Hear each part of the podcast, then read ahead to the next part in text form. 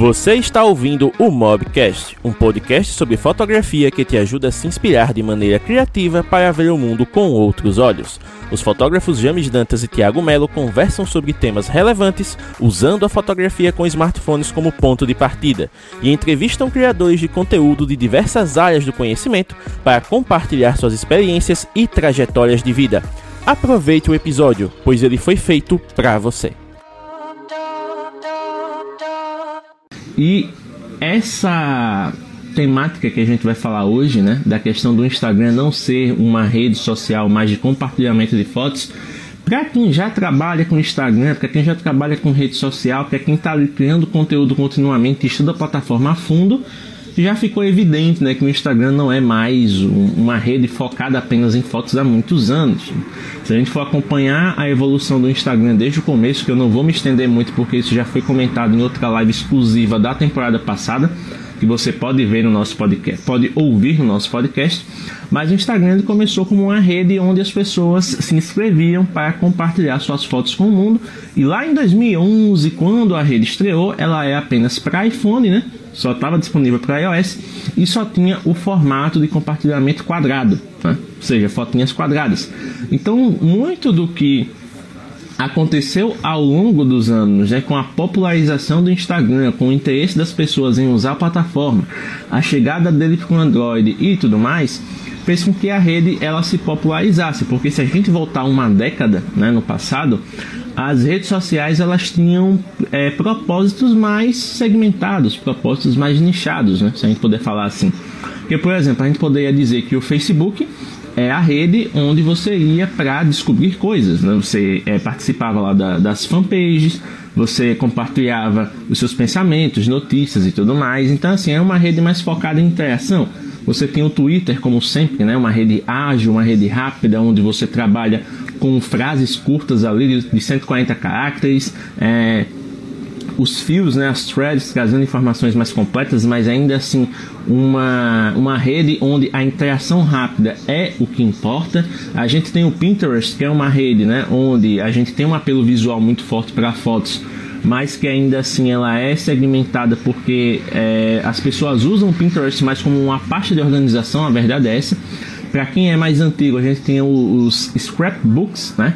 Que é um álbum de recorte que você ia guardando coisas ali, referências que você poderia usar em projetos futuros. No caso, o Pinterest é o scrapbook moderno, é onde você salva referências, né? De decoração, referências de reforma, referências de inspiração fotográfica, querendo ou não. E aí você vai trabalhando em cima disso. O YouTube é a rede de vídeos e o Instagram a rede de fotos. E hoje a gente tem um pouquinho de tudo segmentado quer dizer, segmentado não, a gente tem um pouquinho de tudo junto em cada coisa. Hoje o Instagram é uma rede de entretenimento, o YouTube é uma rede de entretenimento, o TikTok é uma rede de entretenimento. Então, entretenimento é a palavra-chave né, dessa questão, e foi isso que o Adam Mosseri quis dizer quando ele falou né, que o Instagram ele não é mais uma rede social de fotos. Então, o que, é que acontece? Dentro dessa questão, a gente tem que pensar nisso em duas visões: a visão de usuário, certo? E a visão de criador de conteúdo. Por isso que eu estou fazendo essa live com você hoje, uma live mais descontraída, uma live mais leve, realmente para a gente debater a respeito do que essa mudança de posicionamento do próprio Facebook em relação a ele mesmo vai impactar a nossa vida dentro dessas duas visões. Então, para a visão de usuário, hoje as redes sociais elas estão nos, digamos assim, elas estão tentando consumir o máximo de tempo que a gente tem na nossa agenda, né? Como eu mencionei, há uma década atrás, há cinco anos atrás, as redes sociais elas, eram muito segmentadas. Então você ia numa rede para um propósito específico. Ah, eu vou para o Instagram porque é a rede que eu posso ver fotos. Eu vou para o YouTube porque é a rede onde eu posso ver vídeos. Eu vou para o Facebook porque é onde eu posso compartilhar textos e ver notícias. Eu vou para o Twitter que é onde eu posso ver memes. Enfim, você tinha propósitos. E hoje todas as redes tentam fazer basicamente a mesma coisa. Então você tem texto, foto, vídeo no Facebook. Você tem texto, foto, vídeo no Instagram. Você tem texto, foto, vídeo no Twitter. Você tem texto, foto, vídeo no YouTube. E por aí vai. Então as redes elas estão competindo entre si para tentar pegar o máximo de tempo que você tem, né? Ó, o Robson tá chegando por aqui. Boa noite, Robson, beleza? Inclusive, você que tá aqui me assistindo, você pode comentar isso abaixo, né? Se você olhar assim, caramba, hoje se eu quiser acompanhar tudo que eu gosto, eu não tenho, eu não vivo. Porque, ó, vamos lá. Se você tem um criador de conteúdo que você gosta e você quer ver todo o conteúdo que ele lança, você não vai ter apenas um, você vai ter um leque, né? Uns dois, três, quatro. Então você já tem aquela galera ali que você gosta de acompanhar. Beleza. Então você tem essas quatro pessoas, vamos dizer assim, que você gosta de acompanhar no YouTube. Mas você também tem quatro pessoas que você gosta de acompanhar no Instagram. Você tem mais aquela galera lá da família, trabalho que querendo ou não você tem que dar atenção. Aí você, se você tiver algum hobby, você tem que dedicar um tempo a esse hobby também. Então mantendo essa questão de hobbies mais internéticos, digamos assim. Ah, você vai assistir uma série, você vai é, jogar algum game, você vai, é, sei lá, aprender alguma coisa com algum curso. Então só nessa pequena descrição você vai ver que vão ser aí umas boas horas do seu dia dentro dessa temática, né? De caramba, eu tenho que dedicar o meu tempo para certa coisa, mas essa coisa ela tá em uma plataforma X ou ela tá em um serviço Y, e aí você tem que conciliar essas coisas. E para muita gente isso está enchendo o saco essa questão de caramba, eu não posso respirar que tem alguma coisa me chamando, que tem alguma coisa querendo que eu participe e tal, e às vezes você só quer ficar sozinho, você só quer se isolar. É, um exemplo do que aconteceu muito com isso foi o Clubhouse, né? O Clubhouse, assim que surgiu, todo mundo, nossa, caramba, Clubhouse, rede social nova, é uma revolução da comunicação, porque é tudo por áudio, é como se você tivesse podcasts ali, e esses podcasts, é, eles acontecem ao vivo e você faz parte da conversa e tem pessoas famosas que fazem parte da conversa. Então, se tivesse assim, ah, é uma rede social que você pode conversar com outras pessoas, você provavelmente ia assim, beleza, não vejo graça alguma do porquê eu tenho que estar tá lá. Mas aí a galera divulgou como? Ah, é a rede social que o Elon Musk está participando, é a rede social que o Mark Zuckerberg está participando. Então as pessoas ficavam naquela neura, sabe? De tipo, ah, eu vou entrar numa sala, eu vou criar uma sala para falar sobre um assunto que eu gosto e vou encontrar lá é, alguém famoso que vai trocar ideia comigo, que vai de, me deixar conversar com ele e tal. Eu vou ser íntimo dessa pessoa, enfim. Ele trabalhava as expectativas das pessoas dentro dessa questão da, da possibilidade. Da possibilidade de ter uma oportunidade incrível, da possibilidade de conversar com alguém muito renomado, da possibilidade de trocar com, ideia com alguém que pode ser uma referência para você. E isso criou um sentimento de ansiedade, sabe? Aquela coisa de caramba, é, por exemplo, quando o Clubhouse estava só para iOS, né? Quem tem Android ficou de fora durante um bom tempo e, e só entrou na brincadeira quando já perdeu a graça. Então eu ficava assim, caramba, eu não tenho acesso ao aplicativo, eu, não vou acessar essas pessoas famosas, está todo mundo lá e eu tô aqui de fora. E pra quem já tava lá, ficava aquela coisa. Nossa, eu vou aqui, eu, eu devia estar tá na sala tal que fulano de tal tá falando agora sobre, sei lá, é, sobre viagens baratas, ou sobre marketing digital, ou sobre sei lá o que. E você ficava nessa sensação de, ah, eu tô de fora, eu tô perdendo uma oportunidade incrível de aprender ou de criar um networking e tal. Então assim, as redes sociais hoje elas estão tão manipuladoras, elas estão tão, digamos assim, é, exigentes no, no aspecto da atenção que para muita gente é chato. Tanto que quando eu compartilhei né, a notícia lá no, nos grupos que eu participo no Telegram, principalmente no Mobgrafando, no grupo dos ingratos e tudo mais, teve pessoas que reagiram assim, ué, mas como assim o Instagram não é mais uma rede de fotos? Por mais que a pessoa inconscientemente tenha percebido que o foco do Instagram mudou, ter uma posição é, oficial a respeito disso faz você pensar no motivo de você estar na rede. Porque para muita gente, o motivo de se estar no Instagram é compartilhar fotos. Ah, para mim o Instagram ele é uma rede de fotos. Então, se ele não é considerado mais uma rede de fotos, eu estou fazendo o que aqui se eu só quero compartilhar fotos? Então, você começa a se questionar como usuário se vale a pena continuar naquela rede. Tanto que o pessoal até brincou lá no grupo tal, nossa, o Facebook só dá bola fora. Ah, se surgisse uma rede social diferente, é, seria muito legal. Mas o que, é que acontece? Ultimamente, todas as redes sociais novas que surgem, como a nova rede social definitiva, a rede que todo mundo tem que entrar, a rede que vai substituir o Facebook, que vai substituir o Instagram e tudo mais, não passa de promessa e repete as mesmas fórmulas. E quando eu falo de repetir as mesmas fórmulas, aí sim entra a questão do criador de conteúdo e a sua visão. O, o Virgílio é um criador de conteúdo técnico, então ele usa o Instagram como uma plataforma para se comunicar com pessoas que gostam de tecnologia. Até aí, nenhum problema, certo?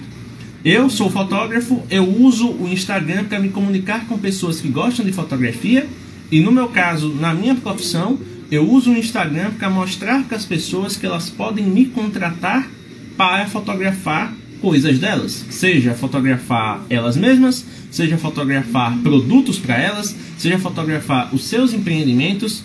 Então assim, o Instagram ele é um local onde eu posso comunicar para as pessoas o que eu faço, como eu faço e como eu posso ajudar essas pessoas. É um raciocínio bem simples. Porém, para muita gente, o Instagram para criadores de conteúdo perdeu a graça quando ele ficou saturado. Às vezes assim, ah, hoje qualquer pessoa produz aí um perfil e está ensinando coisas, está sendo coach, tá, sei lá, falando de positividade, de renda passiva, de não sei o que lá, escambau a quatro querendo vender curso. Aí você diz, isso é ruim? Depende. Talvez você não percebesse antes que isso existia, porque não tinha tanta gente enxergando a oportunidade de que poderia fazer isso no Insta? Só que hoje as pessoas têm mais noção de que isso acontece, principalmente com o nosso cenário pandêmico. Porque com o cenário pandêmico as pessoas deixaram de se encontrar pessoalmente. Então, para substituir o contato pessoal, elas passaram a investir no online. Então, sei lá, o professor de, mais uma vez o caso do Virgílio, o professor de música que antes dava aula presencial, teve que mudar a sua didática para poder dar essas aulas online, seja aula instrumental, seja aula de canto. Temos aqui o Giovanni do Hangar. O Giovanni ele tem uma comunidade que é, estimula as pessoas a desenvolverem suas habilidades de linguagem visual. Ele já não poderia fazer isso pessoalmente porque a comunidade dele é nacional, então ele tem que investir o quê? No online. Então o Instagram é um ponto de contato é, o YouTube é outro ponto de contato, o site é um ponto de contato. Então, o que a gente tem hoje na internet são vários pontos de contato onde as pessoas são alcançadas mediante aquele tema. Outro exemplo: como temos mais pessoas produzindo conteúdo hoje no Insta, então é mais fácil a gente ver esse conteúdo. Vamos lá. Se eu, como fotógrafo, interajo com comunidades de fotografia, a possibilidade dessas pessoas que estão em comunidades diferentes chegarem até o Mobgrafando é maior. Concordam? Beleza.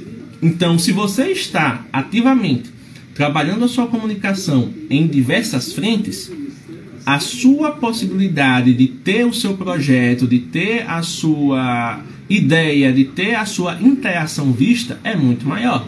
E hoje as pessoas têm a possibilidade, não hoje, isso já existe há algum tempo, mas principalmente hoje, as pessoas começaram a voltar a sua atenção para o tráfego pago, ou seja, pagar para o Instagram, pagar para o Facebook, pagar para o YouTube, pagar para o Google, né, na forma de anúncios, onde eles promovem o seu conteúdo.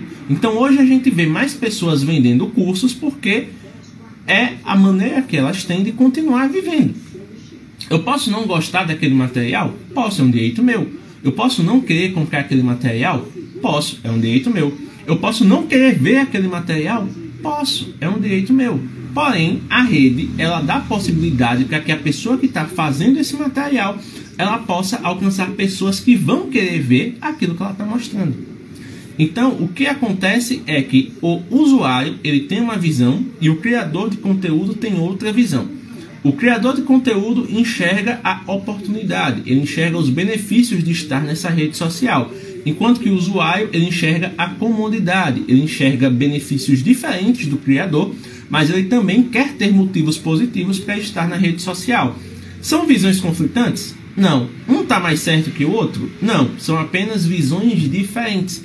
E é isso que o Instagram está tentando trabalhar para que fique mais claro para as pessoas o motivo deles estarem presentes aqui.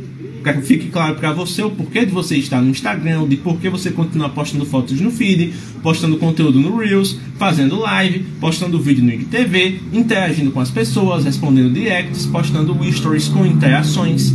Então, hoje, o grande desafio do Instagram é não ser mais a rede social absoluta Porque, mais uma vez, se a gente voltar no cenário de 5, 6 anos, né? A, o que, é que a gente tem? O Instagram como a principal rede social do mundo. A rede social mais fácil de você mexer, a rede social mais rápida de você criar um perfil e, e começar a mexer, a rede social mais interessante para você conhecer pessoas novas, para você conhecer conteúdo bacana, para você saber o que é que está rolando. Hoje não. Hoje a gente tem uma concorrência massiva, principalmente por conta do senhor TikTok que chegou aí dando um arrasteiro em todo mundo e dizendo: Ó, cheguei, vocês se lascaram. Porque o que acontece hoje? O TikTok é uma das redes que mais está captando a atenção das pessoas, né? Você tem empresas criando perfis para interagir no TikTok de maneira diferente daquela que ela interage em outros canais. Vamos lá, você tem um, um portal de varejo como o Magazine Luiza, que tem lá sua mascote digital, que é a Lu, onde no site você vê a Lu em locais específicos, estática lá, é, no papel de vendedora, de consultora, mostrando os produtos tal. Enquanto que no TikTok você tem uma Lu que é quase uma humana, porque ela tá fazendo dancinha, ela tá fazendo o trend do TikTok, ela tá interagindo com as pessoas. Então a maneira de as pessoas se comunicarem, ela ficou muito diferente daquilo que costumava ser. Hoje as empresas, elas são, digamos assim, é, estimuladas a se tornarem mais humanizadas para poder interagir com o consumidor. Porque antes a mídia trabalhava da seguinte maneira: você tinha um grande portal, um, um jornal, uma emissora de TV, um grande portal de internet, que criava o conteúdo e mandava para você. Ó, oh, as notícias do dia são essas, se vire aí. Hoje, com a internet, você não precisa mais disso. Eles estão ralando, suando para poder conquistar a sua é, atenção.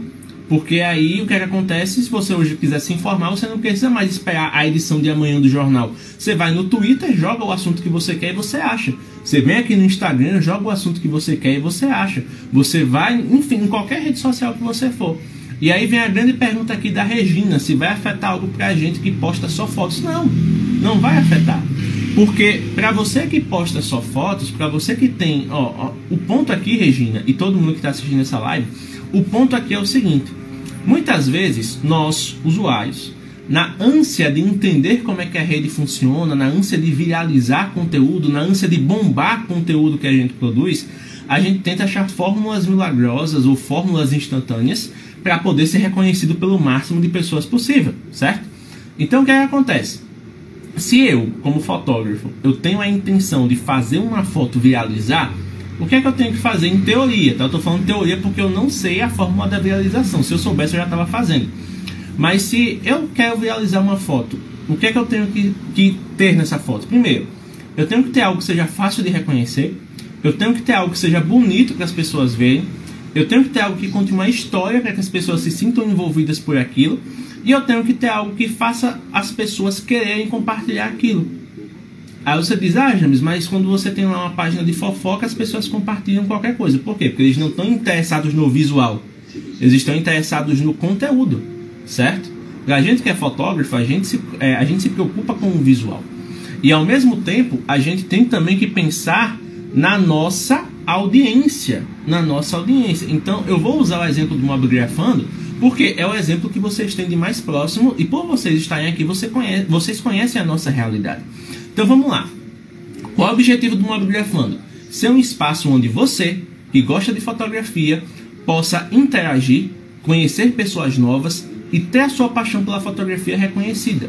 Vocês têm chances de, de, disso acontecer todo mês, a cada dia do mês, quando vocês usam a hashtag Mobigrafando para que a sua foto possa ser selecionada para o nosso feed.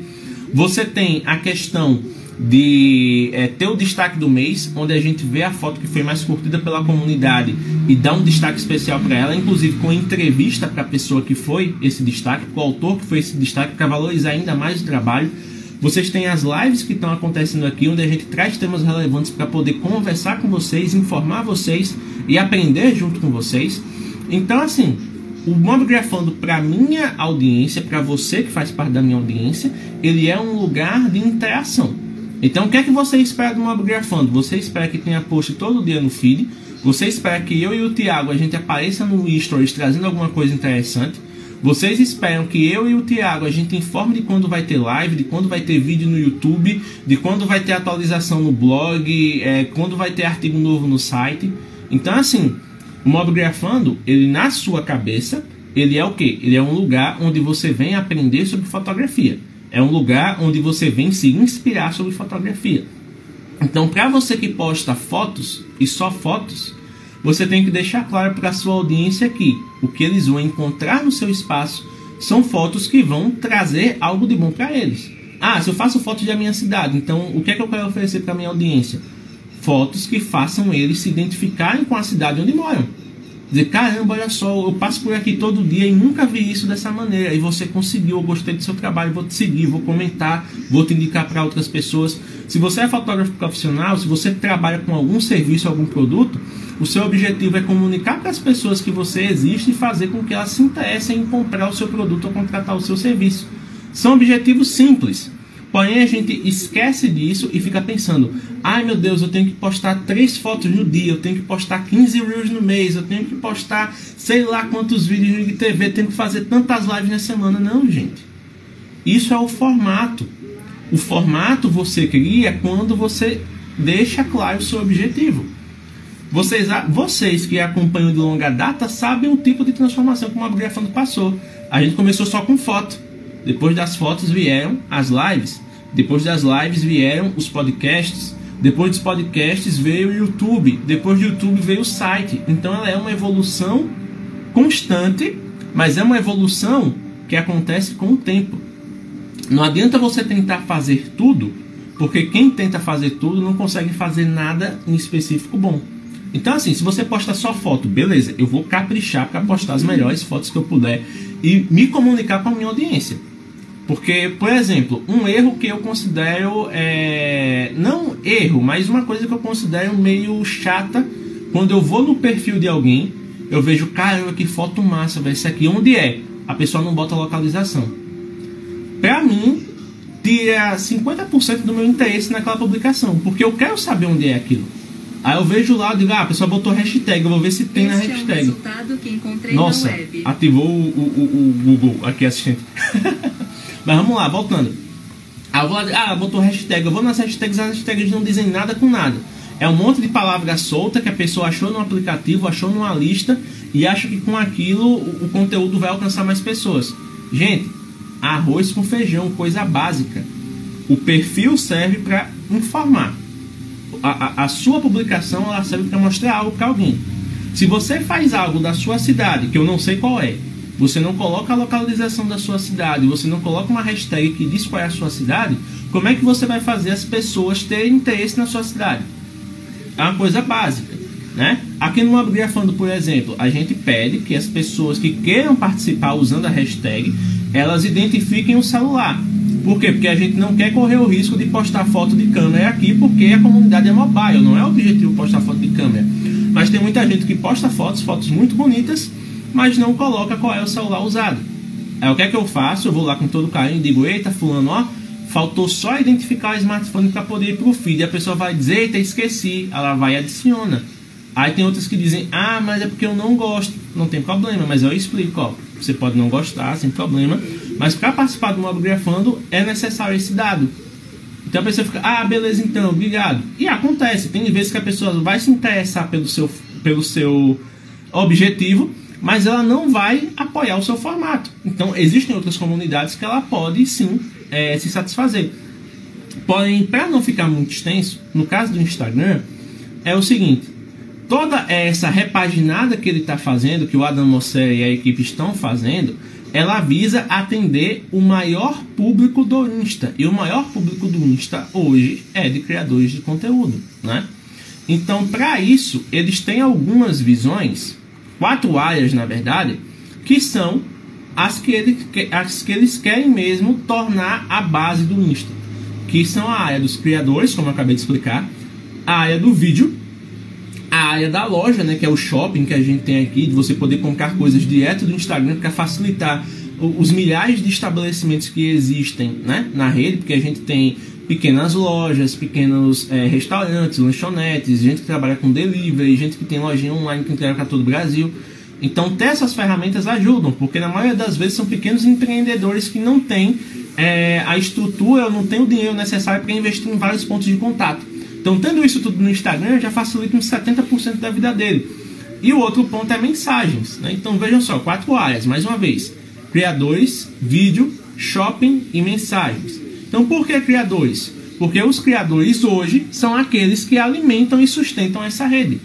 Você tem criadores de todas as áreas. Você tem criadores da fotografia, você tem criadores do marketing, você tem criadores do design, da música, é, do jornalismo, do artesanato, da culinária, enfim, do empreendedorismo. São diversas áreas. O Instagram não tem essa restrição de, de, de coisa de ah, você que faz tal área, você não pode participar daqui. Não, o Instagram é inclusivo.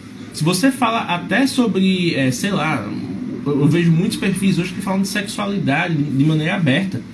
E você tem público para isso, né? Agora, certos temas vão ser mais delicados por conta das políticas da, da rede social, né? Porque tratam de temas sensíveis e tudo mais. Então, por mais que sejam informativos, tem que ter certos cuidados para não cair ali na malha fina da, da, da, da plataforma, como acontece muito com fotógrafos de sensual, que às vezes até trabalham né, a censura dos corpos e tudo mais, mas aí o Instagram, esse aqui é nudez, não pode, vai lá e derruba a publicação. Então tem certas áreas que são mais difíceis de trabalhar, mas não é impossível trabalhar aqui. Então a questão de vídeo, eu estou fazendo um vídeo aqui para você.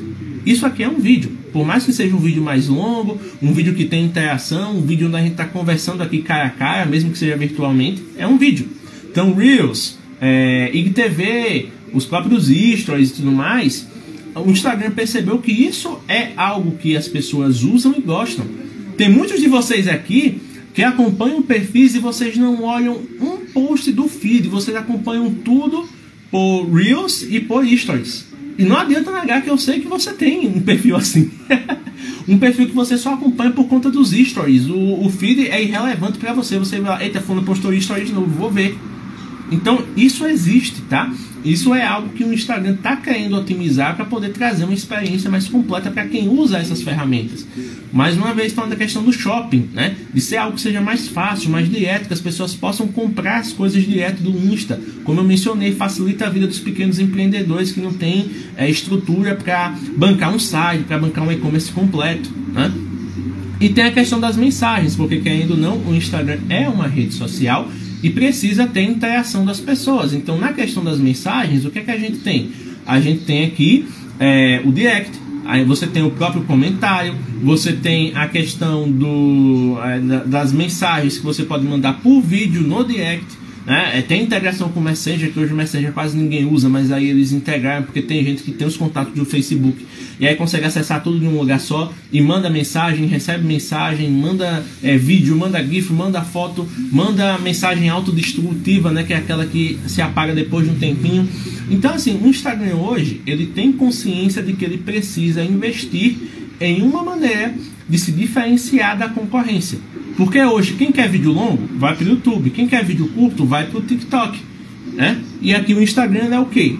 É uma rede que já foi uma rede de fotos, mas hoje é uma rede de muito mais que fotos. Tá? Então talvez seja isso que as pessoas não tenham percebido no comentário do Mossai, quando ele falou: Ah, o Instagram não é mais uma rede de fotos. Então todo mundo ficou: Caramba, onde é que eu vou postar minhas fotos agora? Não, você pode continuar postando as suas fotos no Instagram. Acontece que agora o Instagram também tem outras frentes para abraçar e isso facilita a sua vida, facilita a vida de quem cria conteúdo, facilita a vida de quem vende no Instagram, facilita a vida de quem tem causas sociais que defende no Instagram. Acho que todo mundo aqui deve seguir um ou dois perfis que falam, por exemplo, sobre causa animal, né? Proteção de, de, animais abandonados de rua, é, questão de, de tratamento, né, de, de, doações de cesta básica, enfim. Existem várias causas sociais que se beneficiam das ferramentas do Instagram. Apesar do engajamento não ser mais tão legal quanto era antes, ainda existe muita gente que depende dessa rede social para poder ter as suas atividades funcionando. Então, se o Instagram trabalhar para trazer um ambiente muito mais atraente, muito mais fácil das pessoas interagirem, então isso vai ser benéfico para a plataforma, né? É, tanto que acho que foi até a, a, a Fátima ou foi a Regina que comentou aqui acima, não vou achar o comentário agora, mas falando da questão da monetização. E eu vou explicar de uma maneira bem simples, tá, pessoal? Não vou puxar a sardinha para ninguém, eu não vou defender, dizer que o Facebook está certo ou está errado, que o Zuckerberg está certo ou está errado, eu vou falar de maneira objetiva. Já que ambos, todos aqui presentes gostam de fotografia, alguns são fotógrafos e outros não, eu vou dar um exemplo usando fotografia, certo? Imagine que você fotografa porque você gosta. Porque você é, é robista, você tem interesse na fotografia, mas você não quer saber de é, fotografar profissionalmente. Você não quer trabalhar com fotografia. Então vamos lá, você tem a sua câmera, você tem o seu celular, você faz fotos lindas. Chega alguém da sua família e diz assim, fulano, é, eu vou ter um aniversário no sábado e eu estou precisando de alguém para fazer as fotos. Você faria isso para mim? Você tem todo o direito de dizer que sim, porque o tempo é seu, o equipamento é seu, o conhecimento é seu e você faz o que quiser com ele. Então você pode sim lá fazer um favor para essa pessoa. Agora, imagina que chegam 30 pessoas e pedem o mesmo favor para você todos os dias do mês. Por mais que você goste muito disso, você vai olhar assim e vai dizer, mas peraí, eu estou trabalhando demais, não estou? Beleza. O, o pensamento com o Instagram é a mesma coisa. Os caras têm equipe para pagar, tem servidor para pagar, tem estrutura, tem um bocado de coisa que a gente não vê porque é coisa de bastidor. Então vamos lá, no momento que o Instagram é uma rede social, é, digamos assim, gratuita, tal, todo mundo ia lá, postava fotos bacanas e tudo mais, começou a chamar a, a, atenção de quem? Das empresas. Os caras chegaram assim, opa, as pessoas estão nessa rede, então como é que eu faço para entrar em contato com essas pessoas, mas para não atrapalhar o rolê delas? Porque imagina, por exemplo, se você fosse um belo dia postar uma foto sua e o Instagram dissesse assim: Olá, Fulano, tudo bem? Para postar essa foto você precisa pagar dois reais, que é uma taxa simbólica para a gente poder manter o nosso serviço. Por mais que fosse algo justo, você ia dizer: Peraí, eu vou ter que pagar dois reais para cada foto que eu vou postar aqui? Não, Nanina, não, vou embora. Porque para a maioria das pessoas o que acontece é isso. Quando pega no bolso, a gente começa a racionalizar de maneira diferente. Então o que é que o Instagram faz? Ele se apoia nos anúncios e nos patrocínios, ou seja, ele dá o espaço para que as empresas possam participar desse rolê maravilhoso aqui que é o Insta e não cobre de você que é o usuário, certo? Então quem paga esse rolê todo são as empresas. As empresas dizem, opa lá, vamos lá, eu sou da, da Asus, e eu, eu, sei que o James gosta de Asus porque ele é quem interage na comunidade. O Instagram tem os dados dele aqui. E eu quero fazer um anúncio que chegue no James porque ele vai comprar um novo Zenfone 8. O que é que a, a Asus faz? Ela vai lá e paga um, um, anúncio no Insta. E aí o Insta vai e propaga esse anúncio para todos os James que tem no Instagram.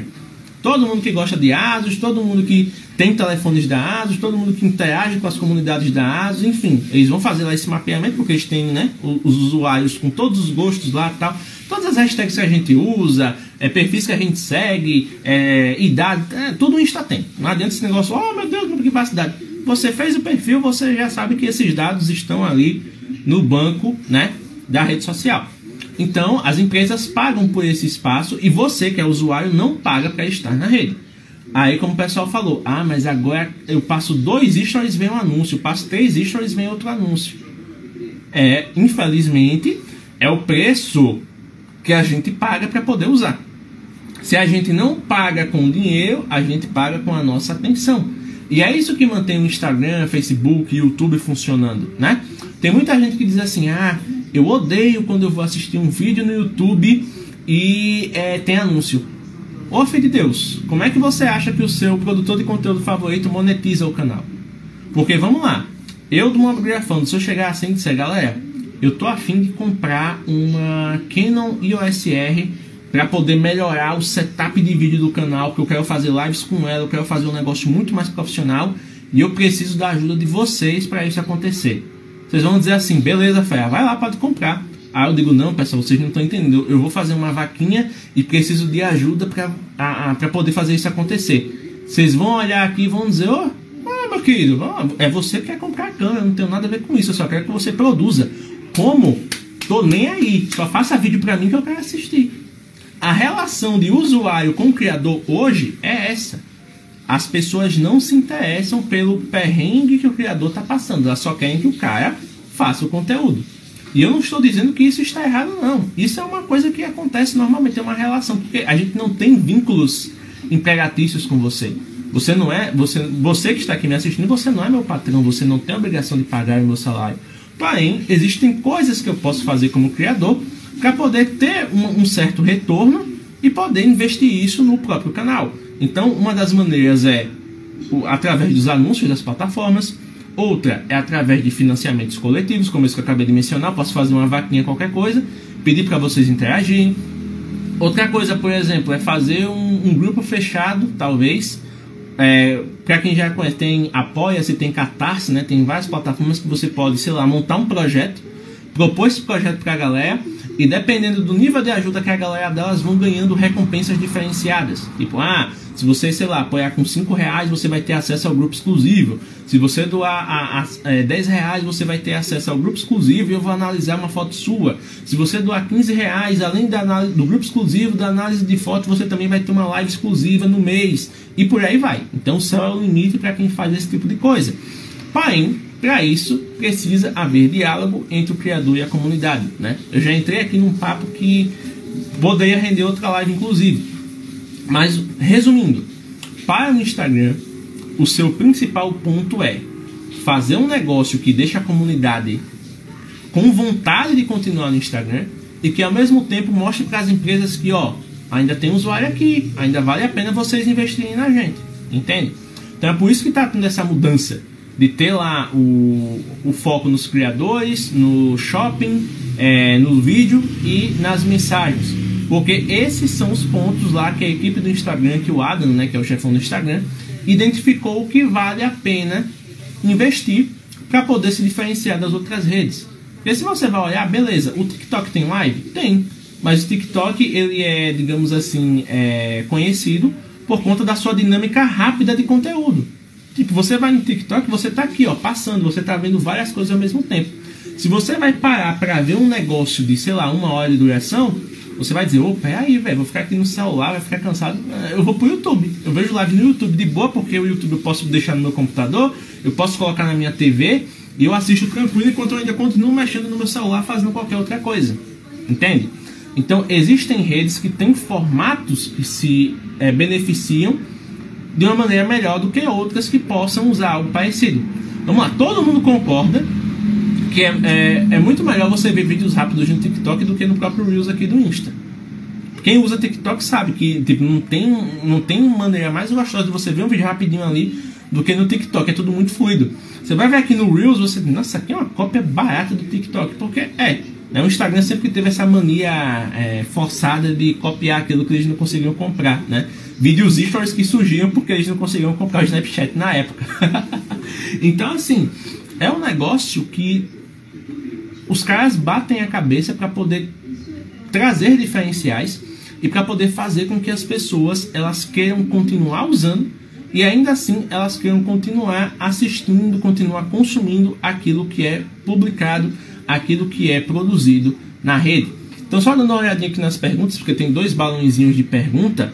É, ó, o Virgílio tinha falado aqui que eu já tinha explicado muito bem, mas eu vou voltar nessa pergunta porque dá para fazer algumas, algumas considerações.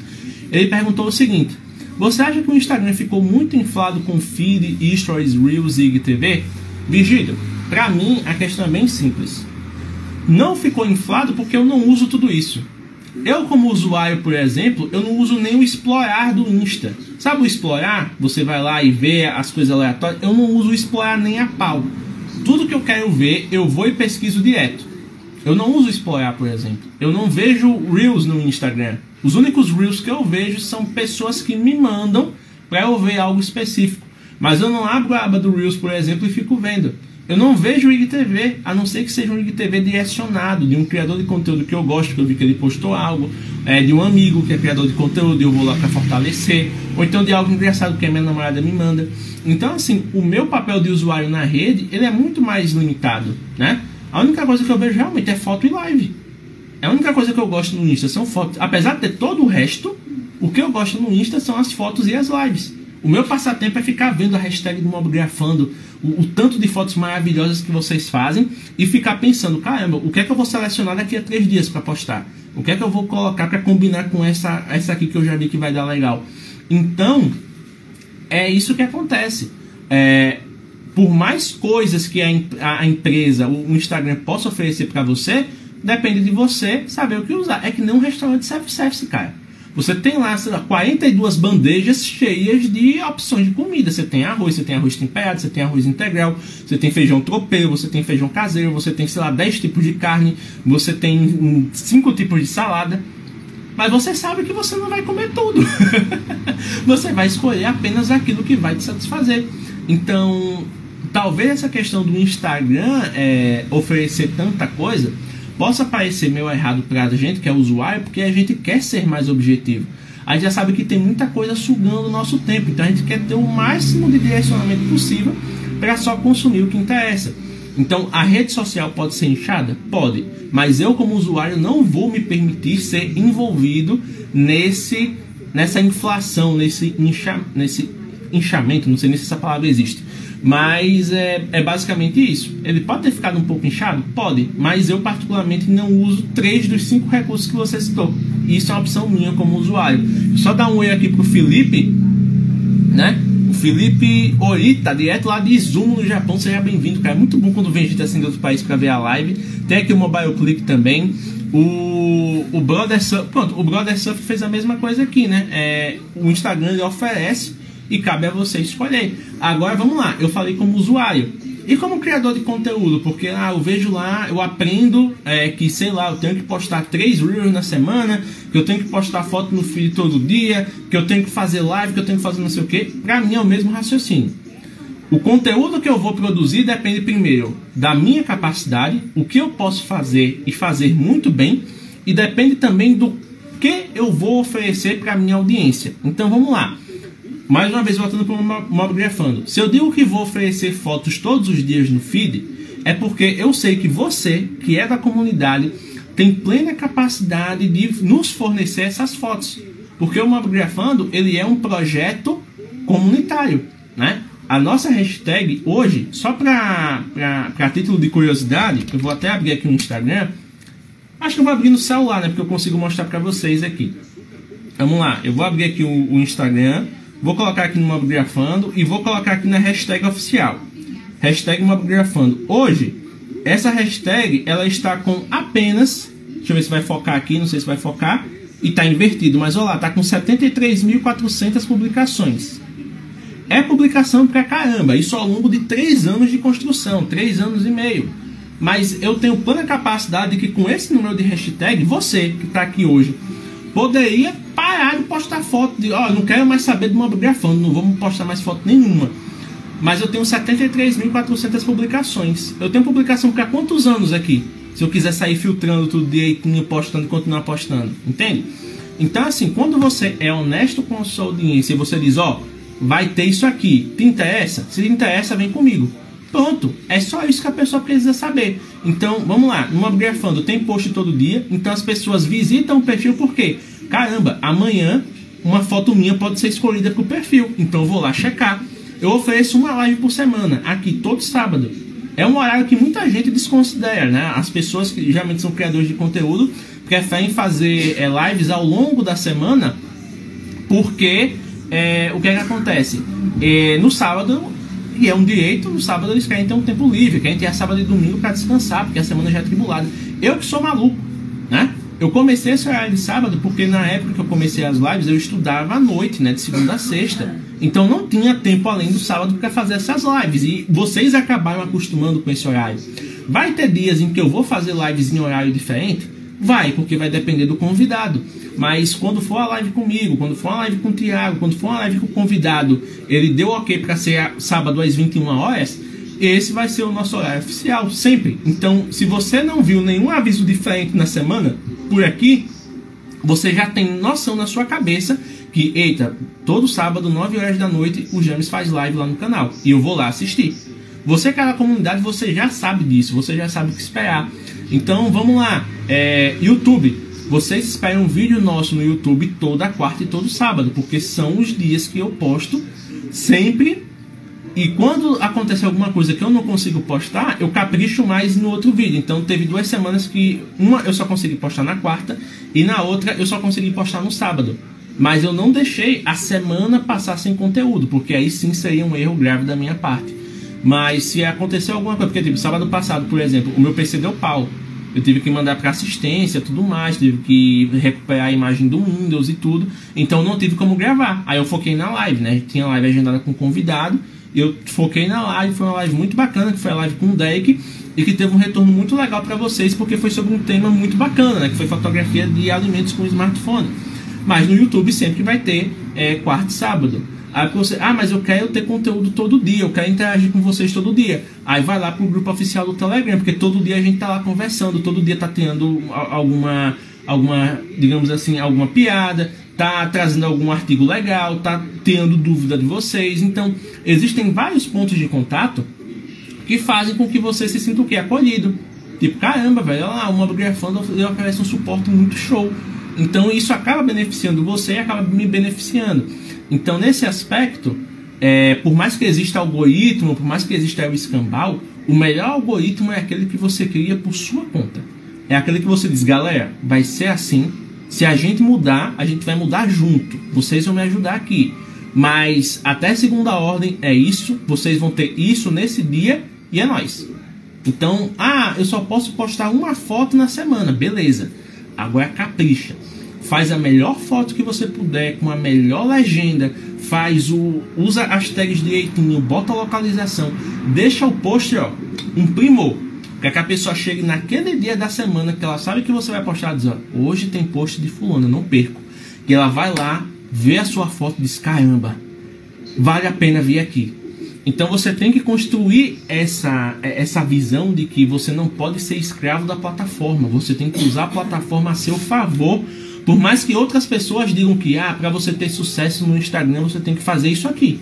Beleza, pode funcionar para eles, mas para mim é diferente. E o meu tipo de sucesso é diferente do, do sucesso de outras pessoas. Para muita gente, o, o, sucesso é ter muitos seguidores.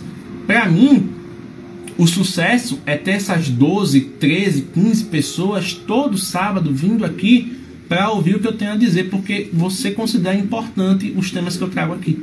Isso não tem preço, cara. Não tem preço você chegar, postar um conteúdo a pessoa dizer, caramba, bicho, a maneira como você explica é show. Não porque eu vou me gabar que, nossa, minha didática é incrível, mas não, foi porque eu consegui passar um assunto de uma maneira tão clara que a pessoa entendeu sem dificuldade. Então, entenda que o conteúdo que você cria não é um conteúdo para você se gabar, não é um conteúdo para dizer que você é o foda das galáxias. É um conteúdo para que você ajude alguém. E se você ajudar alguém, você já está tendo sucesso. Então, ajude uma pessoa por vez e quando você vê, essas pessoas vão se somar e você vai ter, sei lá, 500, mil, 1.500, 2.000 pessoas te apoiando e querendo consumir aquilo que você tem a oferecer. Viajei um pouquinho? Viajei. Mas vocês me conhecem, vocês sabem como eu sou e assim a humanidade segue. Então, só pegando aqui alguns comentários aqui, ó. É, o Gabriel, né? Gabriel que está sempre presente, que também falou, ó. Quem posta muita foto coloca algo diferente pode quebrar o engajamento. É aquela coisa, se você for jogar de acordo com as regras da plataforma, talvez. Se você for jogar de acordo com as suas próprias regras, você vai treinar, você vai habituar a sua comunidade a jogar de acordo com o seu jogo e não de acordo com o jogo do Instagram. Ele falou aqui também, ó, é, não cabia botar no feed para não quebrar a dinâmica. Exatamente. Vocês veem aqui que de vez em quando tem um post ou outro que aparece entre as fotos, mas esses posts eles ficam dois dias no ar para vocês verem que ele existe. Depois eu tiro a prévia do feed e fica só no IGTV, fica só no Reels, fica só, sei lá, onde é o lugar dele. Mas o, a estrela do feed do Mobigrafando são as suas fotos. Eu não posso interromper isso, eu não posso colocar coisas diferentes além das suas fotos, senão vocês vão dizer, ih rapaz, olha lá, o Mobigrafando está perdendo a essência, hein? O Mobigrafando não é mais o que costumava ser. Olha só que interessante. e a Regina colocou aqui, ó. Eu adoro o mob, mas eu não costumo usar hashtag em nada, nenhum canal. E isso é um direito seu, Regina. Porque pra mim já é muito legal você acompanhar aqui o perfil. Você é uma das mobigrafistas que mais interage aqui com a gente. Então, no momento que você quiser se, se sentir à vontade para ter uma foto sua participando aqui para ir pro feed e você usar a nossa hashtag, eu sei que você vai usar porque você gosta muito da gente. Então tá maravilhoso, não precisa se preocupar, beleza? E tem uma outra pergunta que surgiu aqui foi a pergunta do Honey Photo Mobile. Olha só. Honey Photo Mobile fez uma pergunta legal que é o seguinte. É, essa questão do novo posicionamento do Instagram, né? Mostra o poder do vídeo para engajamento, mas será que o Pinterest vai aumentar acesso? Olha, a questão é que depende, né? Depende muito. É, eu, eu, se eu não ir errado, eu acho que o Pinterest está trazendo também algumas coisas a respeito de vídeo, né? De poder colocar vídeo lá. Porque hoje todo mundo quer não estar tá produzindo vídeo, seja um videozinho curto, seja um videozinho mais produzido, mas está é, criando vídeos. Então a questão é, se você tem uma rede que tem uma dinâmica específica e você quebra essa dinâmica introduzindo algo muito novo, as pessoas podem não gostar tanto e podem deixar de usar a sua rede. Então, por exemplo, vamos lá. É, o Instagram, vamos usar o Instagram como exemplo aqui. Eu vou, eu vou tentar colocar algo muito fantasioso, mas que pode, sei lá, se tornar uma realidade daqui a algum tempo. Digamos que o Instagram agora ele vai colocar uma funcionalidade de blog. Você vai ter uma abazinha onde você vai poder escrever textos à vontade. Sinceramente, você acha que com o ritmo do Instagram essa funcionalidade faria sentido? Daria certo? Muito provavelmente não. Porque para a maioria das pessoas, quando elas querem ver um post mais longo, quando elas querem ver uma obra mais produzida, ou elas vão no Medium, ou elas vão no LinkedIn, ou elas vão direto para o site do produtor. Né? Por exemplo, o Mobigrafando do site oficial tem um blog. Lá eu escrevo coisas que não caberiam colocar aqui no, no feed. Né? Porque aí senão a foto ia ficar com uma legenda gigantesca, você ia olhar, sei lá, três frases e ia pular o resto porque ia ficar muito cansativo.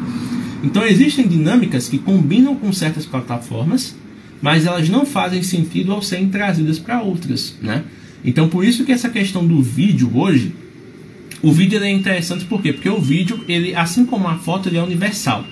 Se você fizer um vídeo, por exemplo, com mãos, mostrando um produto, você pode falar chinês, japonês, espanhol, russo que você vai entender. Se você pegar um vídeo, que nem muito canal de culinária faz, faz aquele videozinho mostrando receita, é tudo lá. Você vê a pessoa fazendo prato, tudo. A única coisa que eles fazem é mudar a legenda. Ah, esse vídeo vai para o Brasil. Eles pegam, botam a legenda em português, bota lá ovo, é, manteiga, não sei o que lá. Vai para os Estados Unidos, aí já fica egg, butter. Então eles vão mudando. O vídeo é o mesmo. A única coisa que eles fazem é mudar o texto para se adequar à audiência que vai ver aquele vídeo.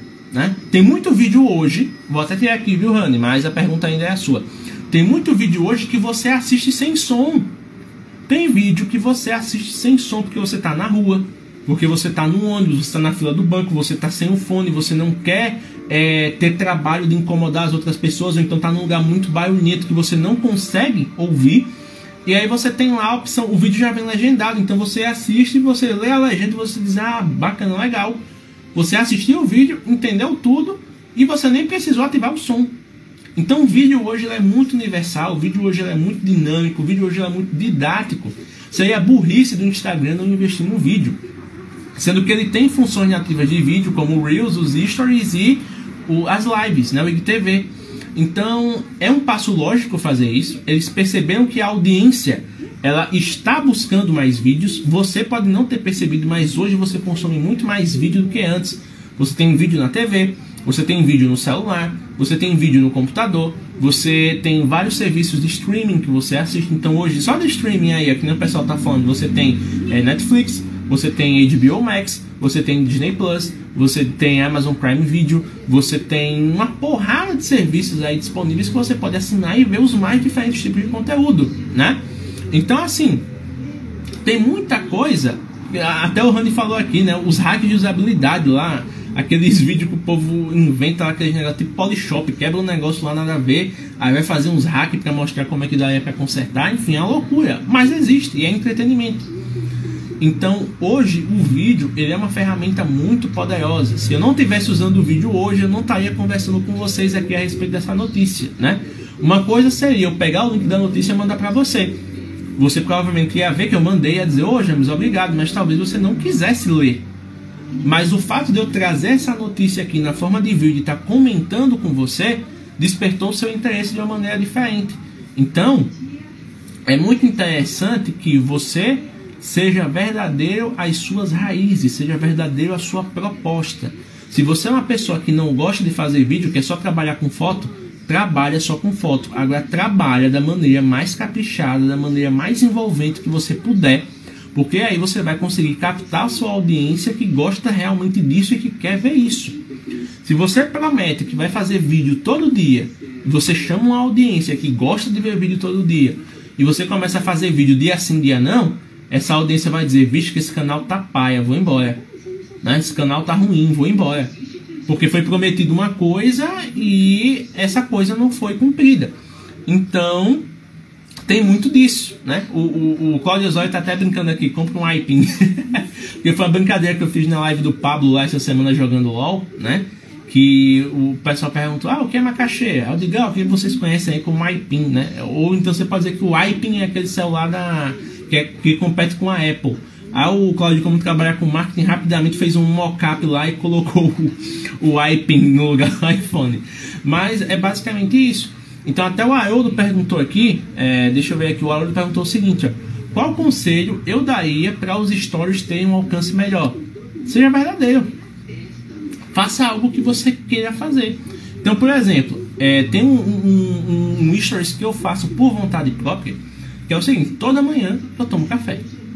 Toda manhã, acordei, vou tomar, vou, vou fazer a primeira refeição do dia, eu pego uma xícara de café preto. Então, como aqui em casa tem muita xícara, porque minha mãe coleciona xícara e tudo mais, eu gosto de ir diversificando, o que é que eu faço? Eu comecei a fazer stories e são muito simples. Sabe o que é simples? Simplíssimo. Se você quiser vídeo produzido, vai seguir o Cezinha, porque o Cezinha faz uns vídeos lá com a prensa de café, fica um negócio cinematográfico. O meu não. O meu simplesmente eu, eu pego o celular, coloco na posição lá para filmar a xícara, boto o café na xícara, escrevo lá bom dia e posto. Pronto. É um negócio que assim é simples por demais. Porém, o que é que acontece? Grande parte da minha audiência também adora um cafezinho. Então, eles veem aqueles stories, eles automaticamente se identificam. Muita gente pega e vai ver assim: caramba, bicho, olha lá. Lembrei que eu não tomei café ainda hoje. O cara vai lá e toma. Tem gente que pega e diz: Ó, oh, inspirado no James, pega a xícara dele que também é diferente, às vezes uma xícara personalizada, e faz lá o videozinho. Tem gente que não gosta de café e vai dizer: caramba, eu não gostei, mas vou aqui fazer com chazinho. E aí vai se comunicar com a galera que bebe chá. Então, assim, existem coisas que são tão simples, mas que você pode usar a seu favor. Então, sei lá, é, eu, eu vou citar aqui um exemplo que é do meu tempo obscuro antes de Mobigrafando, 2017. Mentira, nada tempo obscuro. Mas teve um tempo que eu trabalhei numa escola de inglês aqui da cidade. Né? Eu trabalhei como promotor de vendas dessa escola. Então eu era é, responsável por fazer as pessoas quererem se matricular para cursar inglês. E quando eu cheguei, né, é uma, uma franquia recém-aberta, então não tinha uma presença digital tão grande. Aí eu disse, não, beleza. Eu, o meu papel é de vendedor, mas eu, eu, eu, ainda vou fazer um pouco mais. Como eu estava estudando muito essas coisas, eu, eu vou trabalhar aqui, eu vou usar a escola de laboratório. Eu vou pegar o perfil e vou começar a desenvolver algumas coisas. Então tinha algumas coisas que a franquia nacional já trazia e eu reaproveitava para o, a, o perfil da escola. Mas como eu sempre fui da zoeira, eu fazia coisas que iam muito além da minha função. Então, por exemplo, no meu perfil pessoal nessa época, 2017, enquanto eu trabalhei na escola, o que é que eu fazia? Eu chegava, eu era o primeiro a chegar na, na escola, então eu, eu literalmente abria, o meu patrão deixava com a chave. Então eu ia, abria a escola, então eu fazia um stories no, no, no perfil da escola mesmo, mostrando que as portas já estavam abertas. Eu literalmente me filmava abrindo a escola. É uma coisa muito simples, mas só o fato de eu fazer isso já mostrava para os possíveis interessados a estrutura da escola, a estrutura da recepção, as salas, as luzes, a, a climatização. Então a pessoa já vê, caramba, lá tem uma estrutura bacana, hein? Ó, oh, já dá para considerar. E aí, para quebrar o gelo, o que é que eu fazia? Aí eu ia pro meu perfil pessoal, eu sentava no computador, né? Que é o meu computador de trabalho, abria o computador e eu colocava uma música em inglês para tocar. E quando eu botava essa música em inglês para tocar, eu fazia um sketch. Esse sketch eram dois stories. No primeiro stories eu fazia expectativa. E aí eu colocava a música rolando e eu dublava a música. Então a expectativa é o quê? Que eu estivesse cantando em inglês maravilhosamente e tal. E a realidade, que é o story seguinte, era eu cantando com a minha voz. Então você imagina o quão desgraçado é esse negócio. Todo mundo quer rachava o bico de rir. Porque eu não sou a pessoa mais afinada do mundo. Meu inglês é até básico, né? Eu desenvolvi muito jogando videogame. Mas é um inglês, mas é um, um, um canto sofrível. Então essa questão de expectativa e realidade mostrava o que? Caramba, lá, eu preciso estudar inglês para não fazer que nem o James e passar essa vergonha na internet. Então eu usava do humor para fazer com que as pessoas elas se interessassem por aquilo que eu estava mostrando. E isso é algo meu. Né? Tem gente que vai dizer, ah, James, eu não sou muito do humor, eu não faria isso. E tá tudo bem. Se você é uma pessoa mais séria, então pensa em formatos que mostrem é, que dá para você fazer, que você fique mais à vontade para fazer, porém que você mostre para as pessoas que você está interessado em compartilhar algo. É muito simples. Então vamos lá. É, se você trabalha com. Eu vou dar até essa dica para o pessoal de tecnologia. Você vai dizer, você vai dar dica para a galera e você não faz. casa de ferreiro, espeto de pau. O problema de você não fazer certas coisas é porque às vezes você vai estar tá tão imerso ali no operacional, no fazer, e quando chega no final do dia você não tem cabeça mais para pensar em nada. Porque no meu caso, eu já disse para vocês isso e digo novamente: o Mobigrafando para mim é um projeto que eu dedico tempo para ajudar vocês. Porque ele não me dá retorno financeiro, ele suga o meu tempo e além disso, eu tenho outras atribuições para fazer. Hoje eu trabalho com duas pessoas. Eu crio conteúdo pesado para uma e em outra eu gerencio as redes sociais. Então imagina o tanto de coisa que eu tenho que fazer para um, para outro, e ainda tenho que ter né, um respiro para trazer coisa como uma grafana e ainda tenho que alimentar o meu perfil pessoal. Então, sabendo dessa limitação, o que é que eu fiz? Eu simplifiquei ao máximo. Então lá no meu perfil pessoal tem esse storyzinho do café. É, aqui no meu grafando sempre tem as chamadas das lives, né? Tipo, a live vai rolar no sábado. Na segunda, na terça eu já começo a postar. Você já vai vendo desde o começo da semana para ir se programando mentalmente. Opa, gatilho, olha lá, vai ter essa live no sábado. Eu tenho que me preparar para o sábado porque eu quero ver esse convidado, eu quero ver esse tema. Então tem muito disso, né? É, tem a questão, por exemplo, sai vídeo no YouTube. Então agora o Mobgrafando, amém Zuckerberg, obrigado por me beneficiar uma vez na vida, tem o novo sticker de link, né? Porque antes o link é o arrasto para cima. Agora vai mudar para um botão, que nem você tem da localização, tal que você coloca, e nesse botão ele já tá o link, você clica no botão e vai. Então, tipo, sai o um vídeo novo no YouTube, eu coloco o botão, você já pode clicar aí direto. É maravilhoso. Não preciso mais dizer que o link está na bio para você dizer, ah, vou ver daqui a pouco, aí você esquece e não vê mais. Então, assim, é, tem recursos que você pode usar a seu favor. Então, por exemplo, se você quer conhecer a sua audiência, faça perguntas. Coisa simples, bota o íconezinho de pergunta. Você, vou até apontar aqui, ó, você que me segue. Você já viu que eu coloco aqui no Abgrafando, gente vai ter live da casa. Eu quero sugestões de tema. Vocês participam? Se quiserem. Mas eu dou essa oportunidade para você. Porque quando eu digo assim, eu quero fazer uma live com um tema que você sugeriu, não é porque eu tô preguiçoso sem ideia. Não, porque eu já agendo temas durante o mês todo. Então eu quero que em uma semana você tenha o poder de dizer o que você quer ver aqui. É muito simples. Então tem muitas pessoas que não estão habituadas ainda ao fato de participar da criação de conteúdo. Quem viu o vídeo hoje do YouTube? Quem viu o vídeo hoje do YouTube que eu falo de fotografia preto e branco? Eu podia muito bem simplesmente falar, olha gente, use fotografias preto e branco na situação X, na situação Y, configure o seu celular dessa maneira aqui, você vai ter fotos preto e branco. Ia dar um vídeo de 3, 4 minutos, mas o que foi que eu fiz? Eu peguei fotos da comunidade, fotos que vocês postaram aqui para o Mobgrafando. Eu mostrei o trabalho de seis criadores de conteúdo incríveis que a gente tem por aqui e usei o tema. Então eu enriqueci o meu conteúdo porque eu usei a participação da comunidade. Então se você quer ter um engajamento bacana, você, é, a, regra é clara. Você tem que mostrar para a comunidade que ela pode participar te ajudando. Então, por exemplo, você fez um vídeo lá sobre o, a, as câmeras de um aparelho tal. Beleza. A sua audiência ela já está habituada a ver os seus testes de câmera. Para começar, ela sabe como é que uma câmera de smartphone trabalha. Você já passou o beabá básico para ela. Então, muitas vezes você pode fazer um esquenta do vídeo nas perguntas. Então você diz assim: Ah, gente, o, o meu celular, é, eu comprei um celular novo e ele tem quatro câmeras. Qual você acha que é a câmera mais importante? Aí você pega, faz lá um aquele sticker de enquete, aquele que você pode botar várias perguntas e coloca lá.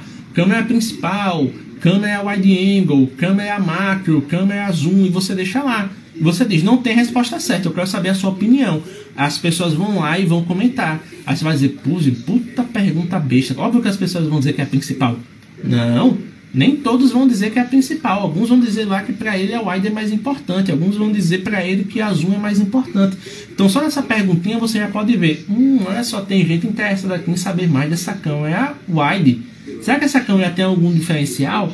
Tem essa câmera, ela tem um foco variável, então ela consegue fazer vídeos também bem de pertinho, fotos bem de pertinho, ela funciona como uma macro. Então você pode falar isso no seu vídeo, você pode fazer um vídeo dedicado. Então, o, o grande jogo da criação de conteúdo é você saber é, colocar sua audiência cá dentro, né? Dizer assim, ó, oh, estamos abertos, colabore com a gente e saber entender o que a sua audiência quer trazer de colaboração. Então, aqui no Mobgrafando, por exemplo, eu sempre coloco, às vezes, enquetes a respeito de, de notícias. Então, assim, é que nem agora, eu poderia ter colocado assim: olha, é, o Instagram agora diz que não é uma rede social, mas de foto. E aí eu posso colocar lá enquete: é, caramba, eu não sabia disso. Ou então, ah, isso aí já estava óbvio. E aí as pessoas iam responder. E uma dica que eu dou também, que pode parecer assim: ah, não, Júnior, você está se beneficiando. Mas não, eu estou apenas filtrando. Que é o seguinte: nunca Quer dizer, nunca não, que é uma palavra muito forte, mas evite colocar é, respostas negativas na sua enquete. Se você vai fazer aquela enquetezinha básica que é sim ou não, ao invés de você colocar sim ou não, você coloca o seguinte: vamos lá. Se eu quero saber, por exemplo, gente, vou fazer um vídeo sobre é, o Zenfone 6 e a câmera flip. Você quer ver esse vídeo? Se eu colocar não, tem muita gente que não gosta do telefone, que naturalmente não veria o vídeo, que vai chegar lá e vai responder não com força. Ou às vezes a pessoa tá ali passando, vai só trollar, ela vai e responde não. Tipo, ela não tá nem aí pro seu ela nem leu a pergunta, ela botou não só pra te trollar.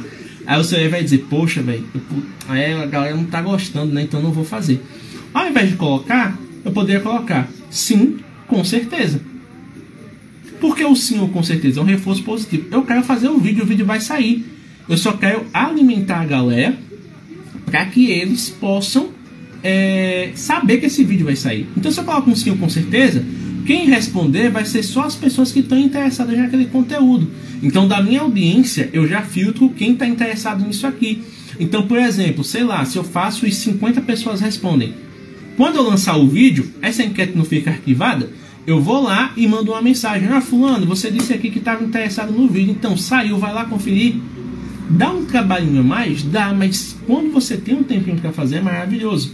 Então, é muito legal quando você dá oportunidade para a audiência participar e quando você realmente consegue entender o que a audiência quer dizer. Até o, o Gabriel está colocando aqui, ó, dá uma live com o Fernando Barba, né, sobre fotos preto e branco e suas diversas utilidades. Com certeza, eu já posso trabalhar essa live para agosto, né, porque julho a gente já está com a agenda fechadinha, que inclusive eu vou revelar daqui a pouco. Mas para agosto seria uma boa. E eu sempre estou sondando a galera aqui da comunidade que pode trazer uma contribuição e chamar para live. Então as pessoas que estão no Mobgrafando, elas já sabem que, caramba, eu estou aqui. Mas o, o James dá a oportunidade de eu aparecer nos conteúdos. Teve vários vídeos que eu fiz enquete com vocês. Por exemplo, eu fiz um vídeo assim no final do ano passado para saber quais eram os, smart, os smartphones que vocês mais queriam comprar naquele período. E aí eu peguei as respostas, transformei em um vídeo e dei crédito para todo mundo. Ó, é fulano, fulano fulano respondeu que queria o Note 20 Ultra, fulano, fulano fulano respondeu que o iPhone XR por aí vai. Então tem muita oportunidade que você pode utilizar para trazer a sua audiência junto. Então, para resumir, porque senão daqui a pouco vocês vão dizer que eu estou me perdendo na pergunta, mas como é que você faz para aumentar o seu engajamento? É fazer a audiência se sentir participativa. Quanto mais chance você dá para a audiência participar, seja com enquete, seja com pergunta, seja com. É, sei lá, até aquele slidezinho com a carinha assim, que a, pessoa só responder se ela gostou ou não. Inclusive, tem alguém aqui da comunidade que está fazendo isso muito bem. Acho que é o Gustavo. Gustavo, não sei se está na live ainda, é o Gustavo Cordeiro. Ele está pegando, ele está fazendo um mosaico com três fotos. Ele está postando nos stories fotos que ele faz, por exemplo. Ele fez três fotos de folha. Ele coloca isso e coloca um slide embaixo. E aí a galera vai com o slider e para onde ela achar que é a foto que ela gostou mais. Isso já traz um engajamento muito bacana. Então, analisa aquilo que o Instagram te oferece e coloca em prol da comunidade participar. Assim o seu engajamento é, cresce. Não é você produzir o máximo de vídeo, não é você produzir o máximo de posts, o máximo de fotos. É um, você dar o máximo de oportunidades para a galera interagir, né? Então isso é muito bacana. E justamente aqui o que a Regina está falando. O que aumenta o engajamento para mim é a atenção que a gente dá a todos. Né? O Thiago também, ele está sempre, sempre que ele pode, ele está por aqui. Então, sei lá, talvez eu não tenha condição de dar toda a atenção que eu gostaria. Mas no tempo que eu posso dar atenção, eu faço isso e faço isso com muita vontade, porque é para o que o projeto foi concebido. O Mobigrafando ele foi concebido para ajudar você, mobigrafista. Então, se eu não fizer isso, eu estou indo contra o motivo do perfil, do site, do YouTube existir, certo? Então, tem que ter essa consideração também. É, deixa eu ver se surgiu mais uma pergunta aqui. Ah, tá, beleza. O Haroldo ele trouxe a pergunta aqui para baixo. Então, como ele fez um complemento, eu vou ser bem sincero nessa questão, tá, Eudo? A gente falou um pouquinho do alcance e tudo mais, e a gente falou que agora você perguntou da questão de seguidores. Vamos lá, para seguidores, eu não sou a melhor pessoa para falar a respeito disso. Porque vocês podem dizer que, James, como assim uma Bibliografia dele tem 9 mil pessoas?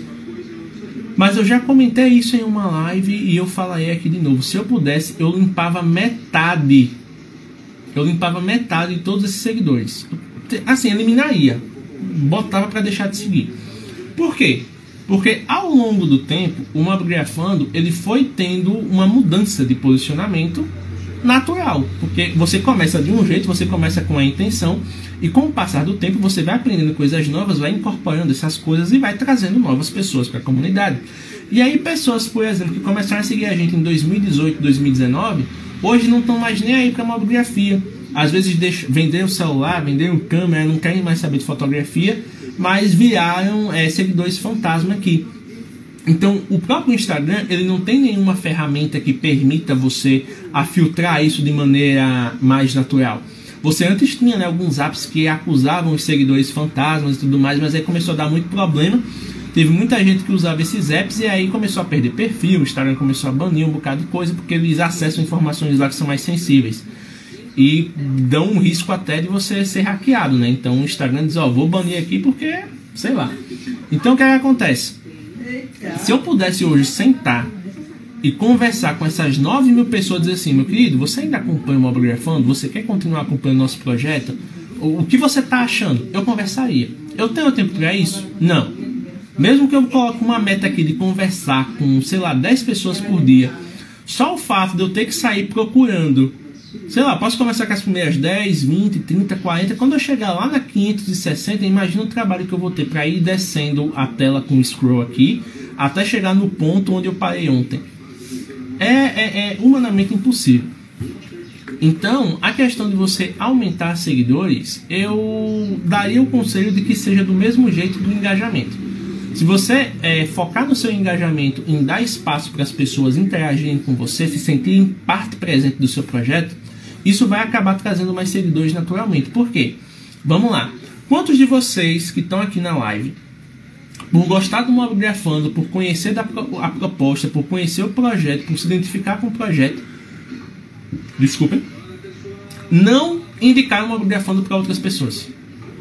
Das nove pessoas que estão aqui, eu duvido que pelo menos uma não tenha pegado o perfil do Mobigrafando uma vez na vida e disse assim: Fulano, você não gosta de fotografia? Segue aqui que você vai gostar. E se você não mandou o perfil, você já mandou algum conteúdo nosso para alguém. Mandou uma foto, mandou um vídeo, mandou uma live, enfim, mandou alguma coisa mobigrafando para alguém. Então, é, a parte do, do, do aumentar seguidores, talvez seja você trabalhar uma pessoa por vez. É por isso que em toda live que eu faço aqui, eu considero que eu estou conversando com cada um de vocês individualmente aqui, olho no olho, né? O pessoal tá dizendo, nossa, o Gêmeo está de olho em tudo aqui, tá? Tô monitorando o YouTube, tô monitorando o Twitch, tô monitorando o chat, tô monitorando tudo. Por quê? Porque a participação de você a sua participação é importante. Eu não quero correr o risco de perder nada que você falar aqui, porque tudo que você fala é uma contribuição importante. Veja o quanto essa live foi para frente porque você fez pergunta, porque você deixou um comentário, porque você é, pegou essa live e compartilhou com alguém que acabou entrando depois em algum momento. Então, assim, é, o ponto é, principalmente pra gente, né, Haroldo, é, Virgílio e tal, que trabalha com tecnologia que quem tá, acho que o Gustavo também tá entrando nessa etapa, mas eu acho que ele faz mais no Insta. Mas é aquela coisa, antes da gente pensar em tenho que comprar um aparelho para fazer review, eu tenho que pensar em como o review desse aparelho vai ajudar a minha comunidade. Então vamos lá. Eu fiz um canal no YouTube. No YouTube eu falo de coisas que eu não falo aqui no Insta. Então, para muitos de vocês, caramba, tipo, caramba, o Mobile é uma baita de uma galeria no Insta e ainda tem o YouTube que ele ensina coisas coisas que ele não pode ensinar no Insta. Então, é, eu crio um, uma conexão. Eu crio algo que você vê valor. Eu crio algo que você diz, caramba, vale a pena participar disso aqui, porque no momento que eu tiver dúvida, se eu não achar no Insta do Mobigrafando, eu vou achar no YouTube. Se eu não achar no YouTube, eu vou lá no grupo do Telegram, pergunto e a galera vai me responder. E é tiro e queda. Gustavo que está aqui, Gabriel tudo mais. Quantas perguntas a galera não fez lá no grupo que os próprios membros responderam. Eu não estava nem lá. Eu vim chegar depois da conversa e só fui dizer: Ó, oh, já falaram tudo, é isso aí. Por quê? Porque quando você cria um ambiente de participação, a galera quer se sentir parte, a galera quer se sentir presente, a galera quer se sentir importante. Então, cada vitória que a gente consegue aqui, a galera ela se sente parte construtora disso. Quando eu vou lá e digo, gente, chegamos a 750 inscritos no YouTube, você diz, caramba, que massa, olha lá, tô compartilhando o vídeo, tô mostrando para meus amigos e tal, e tá dando certo. Então, isso é muito bacana. A, a graça de você criar uma comunidade não é você ter uma comunidade gigantesca. Eu poderia pensar em ter uma comunidade com um milhão de pessoas? Talvez. Essas um milhão de pessoas participariam do mesmo jeito que 10, 20, 30, 40? Não. Tanto que você tem vários é, perfis aí, várias coisas que tem, sei lá, um milhão de seguidores e a pessoa só se manifesta quando tem sorteio. Para mim, esse é o pior tipo de engajamento. Nada contra sorteio. Sorteio, quando bem utilizado, é uma ferramenta sensacional. Porém, quando você chega num ponto que a sua audiência só conversa com você se você prometer dar alguma coisa para ela, lascou. Porque assim, o que eu posso oferecer como criador de conteúdo é conteúdo que seja útil para você. Então, se por exemplo você está com dúvida em qual celular comprar e você recorre a mim, o que eu posso fazer é: ah, eu tenho um vídeo a respeito disso, vou te mandar. Ah, eu tenho um podcast a respeito disso, vou te mandar. Ah, eu não tenho nada a respeito, mas vou pesquisar aqui e vou te atender. Então, assim, a comunidade ela, nos, ela enxerga os criadores de conteúdo como um amigo. A verdade é essa. Sabe aquele amigo, seu brother, que você, qualquer problema que você tenha, você vai lá e conversa com ele porque você sabe que ele vai te ajudar. E não é aquela ajuda mesquinha tipo, ah, faz isso aí se vira. Não, a pessoa vai chegar aqui e vai dizer, velho, eu te entendo, você é um cara show. Então faz isso aqui e segue com a sua vida. Porque quanto mais você se coloca no lugar do outro, mais você faz com que o outro se identifique com o que você produz. Então eu fico brincando com o Virgílio. Não sei se o Virgílio tá aí ainda, mas o Virgílio é cantor, é vocalista. Até hoje eu fico dizendo pra ele, Virgílio, pelo amor de Deus, nem que seja um shorts. Mas faz um vídeo que seja cantado, bicho. Faz um vídeo que seja cantado e você vai ver a diferença que vai trazer pro seu canal. Porque as pessoas vão olhar para aquilo e vão dizer: Caraca, bicho, ninguém nunca falou de tecnologia cantando, ele vai ser o primeiro. E ele tem propriedade para fazer isso. Não é alguém que, sei lá, tá surfando numa, numa trend de TikTok e vai fazer uma, uma música qualquer. Não, o cara ele canta, ele é vocalista. Canta clássicos aí da música do rock e canta muito bem. Então o Haroldo, o Haroldo é vendedor. Então, assim, ele sabe quais são as principais objeções que as pessoas têm quando vão comprar algo, quando vão pesquisar algo, quando vão é, negociar algo. Por ter essa noção, ele pode trabalhar conteúdos melhores para justamente já fazer a pessoa olhar para o vídeo dele e dizer: caramba, ele explicou tudo que eu precisava. Eu não preciso mais ver dois, três vídeos, ele já me explicou tudo aqui. E a pessoa vai seguir o canal dele porque quando ela precisar, ela vai ver o vídeo e vai dizer: caramba, bicho, ele já tem todas as minhas dúvidas. Então, talvez os pontos que a gente deixa de, de trabalhar porque a gente fica com medo do algoritmo do Insta nos sabotar, do algoritmo do YouTube nos sabotar, é que a gente não trabalha o nosso próprio algoritmo. O algoritmo da personalidade e o algoritmo da participação. Porque quando a gente é fiel ao que a gente faz de melhor, a gente faz algo que nenhuma pessoa é capaz de fazer. E quando a gente é fiel ao nosso propósito, que é servir a comunidade, a comunidade entende isso e faz com que você se sinta acolhido. Porque se eu produzo um vídeo e uma pessoa assiste, e essa pessoa diz: caramba, esse vídeo foi show, me ajudou. O meu dever já está cumprido. Se depois vier duas, três, quatro, dez, cem, mil, é consequência. Mas o primeiro ato é ajudar uma pessoa por vez. Ajuda uma pessoa por vez e no futuro essa pessoa vai trazer mais cinco, mais dez, mais vinte porque ela vai ver tanto valor no seu projeto que ela vai querer que outras pessoas participem também. E se ela não tiver pessoas que ela conhece, ela vai nas comunidades que ela participa, ela vai dar um jeito de te encaixar lá. Então, pensa na, na sua jornada de criador de conteúdo como uma escada, né?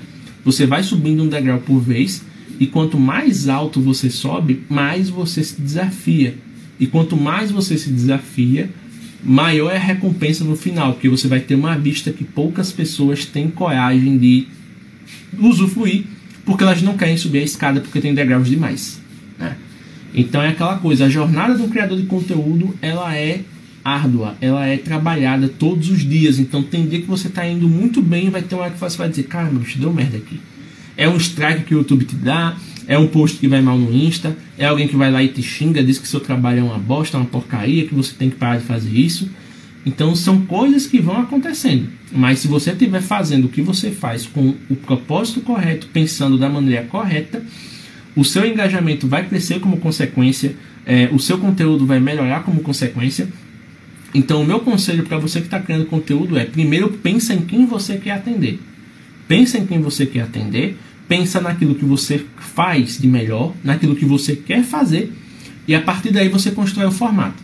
Porque não adianta nada você querer fazer Reels se você odeia o formato do TikTok. Eu, particularmente, me considero muito velho para assistir TikTok eu não gosto de TikTok. Eu não digo nem assim porque tem, velho que tem pessoas mais velhas que gostam, mas eu olho pro TikTok e digo assim, cara, isso aqui não, não me desce. Vídeo curtinho, essa coisa assim tal, eu não gosto. Eu gosto de vídeo longo, eu gosto de vídeo denso. Então eu vou pro YouTube, vou pro IGTV, né? Então, se eu for criar Reels, eu vou fazer de má vontade. Se eu for criar um TikTok, eu vou fazer de má vontade, porque eu já não gosto. Então eu tenho que pensar assim: eu tenho que fazer porque tá todo mundo fazendo, ou eu tenho que fazer porque vai trazer valor para minha audiência? Porque eu até fiz, eu fiz essa semana um, um videozinho, né? É, da, da questão da, da minha relação como criador de conteúdo com as empresas. Foi um IGTV que eu vou fazer de vez em nunca. Mas foi algo divertido que vocês gostaram. Então eu fiz porque deu vontade, eu fiz porque minha namorada disse, cara, você está imitando tão bem um negócio que você pode fazer algo é, relacionado. E aí eu, eu fiquei com isso na cabeça, eu pensei, digo, vou gravar. Se ficar bom, eu posto. Gravei, ficou bom, postei. E vocês gostaram. Então tem muito disso também. Tem muita coisa que vai surgir em formatos que você não gosta. Mas quando surgir, você vai fazer de uma maneira diferente, porque você vai ter a sua audiência em mente. Então, ah, vou fazer uma live porque está todo mundo fazendo live. Aí você não se programa para live, você não trabalha a luz, você não faz um roteiro, você não sabe o que você vai falar. Então, qual é a primeira coisa de uma live? É ter um tema. É ter um tema para que as pessoas possam vir e interagir com você. Eu posso fazer a live às quatro da madrugada, mas se tiver um tema, se aparecer uma viva alma, essa pessoa vai entender do que se trata a live. Se ela tiver sem sono, ela vai ficar lá me assistindo. Entende? Então, assim, não tenta trabalhar as coisas de maneira caótica. Porque caos por caos vai chegar uma hora que a bagunça vai ser tão grande que você não vai conseguir dar conta de fazer. Porque, ah, eu tenho que fazer um conteúdo de tecnologia, eu tenho que ter um iPhone. Mentira. Você não precisa ter um iPhone para criar conteúdo de tecnologia. No dia que você tiver, beleza, você vai criar uns conteúdos bem diferentes, principalmente se você só usou Android a vida toda. Mas você não precisa ter um iPhone. Ah, James, meu celular é muito básico, eu não consigo fazer nada. Tá aqui o, o Gabriel. O Gabriel faz fotos muito legais e ele usa um motor de primeira geração, se não me engano. Eu até estava comentando hoje que trocou a bateria lá no grupo, que agora ele não vai mais precisar recarregar de 5 em 5 horas. Então, assim, o conteúdo que você quer fazer, primeiro pensa no formato, né? Ó, quer dizer, o formato, já estou até pulando etapa. Pensa em quem você quer atender, pensa naquilo que você é bom, naquilo que você quer fazer e aí você desenvolve o formato. A partir do formato é que você vê o tipo de equipamento que você vai precisar. Ah, que eu precisaria de um webcam, que eu precisaria de um computador, não sei o que. Se você já tem computador, seu celular pode ser um webcam. É só usar um, um, um da vida, você sincroniza por Wi-Fi ou pelo cabo, usou de webcam, não precisa gastar 200, 300 reais numa nova webcam. Você usa o seu celular. Então tem muita coisa que você já consegue fazer com aquilo que você tem na mão. Mas você fica naquela neura do que fulaninho disse que você precisa de um iPhone para poder criar conteúdo. Não precisa. A única coisa que você precisa é de luz, um celular que consiga te fotografar, te filmar e de um bom áudio. Se você não tem condição de ter um bom áudio, seu microfone é fraquinho e tal, usa o fone de ouvido. Você plugou o fone de ouvido, o microfone do fone fica próximo da sua boca, a captação de áudio vai ser muito melhor. No momento que você tiver condição de comprar um microfonezinho de lapela, alguma coisa melhor, você compra, mas não começa pensando que você tem que investir todo o seu dinheiro para poder criar conteúdo. Começa criando conteúdo com aquilo que você tem. Trabalha o formato. Depois que o formato fizer sucesso, estiver enxutinho, tiver todo mundo gostando, quando você começar a ter retorno, aí que você investe em comprar um novo equipamento, trocar de celular para poder ter uma gravação melhor, para ter fotos melhores, investir num, num, setup de iluminação. Então tudo isso faz parte e tudo isso tem que ser considerado de maneira racional. Não adianta você também ir só com a emoção, porque senão acaba sendo algo muito, digamos assim, é, aleatório. Então tem hora que você vai acordar super feliz para querer fazer, vai fazer dois, três, quatro, cinco vídeos, vai, é, digamos assim, querer conquistar o mundo. Aí você vai ver que dos cinco vídeos que você fez, nenhum deu retorno, porque você quer o retorno, postou hoje, já quer o retorno amanhã. Aí você diz, ah, isso aqui não vai dar certo não, cansei, vou abandonar. então você tem que ter aquele senso que o que você produz hoje é uma semente e essa semente vai se desenvolver para num futuro dar frutos. Tem muitos vídeos do canal que até hoje eles não passaram das 100 visualizações. Eu estou desesperado com isso? Não. Não passou das 100 visualizações, mas com aquelas 50, 60 pessoas que viram fez sentido. Tem vídeo que já está chegando a 10 mil visualizações. Opa, show! Aí fica aquela coisa, ah, você tem que fazer mais vídeos desses que é, ganharam 10 mil. Não, querido. Eu não preciso fazer mais. O que eu preciso fazer são vídeos que, primeiro, me deem satisfação em fazer e, segundo, que façam você, vocês da comunidade quererem assistir. Se as pessoas além da comunidade vão abraçar isso e vão querer assistir também, aí é só com o tempo. Mas até lá, eu vou fazendo meu trabalho, otimizando o que dá para otimizar, melhorando o que dá para melhorar, testando o que tem que testar, conversando com quem eu tenho que conversar, porque é outra coisa também, o criador de conteúdo ele não pode ser uma ilha. Ele não pode ficar isolado apenas naquilo que ele acha que sabe. Ele tem que interagir com outras pessoas, ele tem que interagir com a comunidade, tem que interagir com outros criadores, tem que seguir alguém que traga conteúdo relevante para ele, para ensinar algo.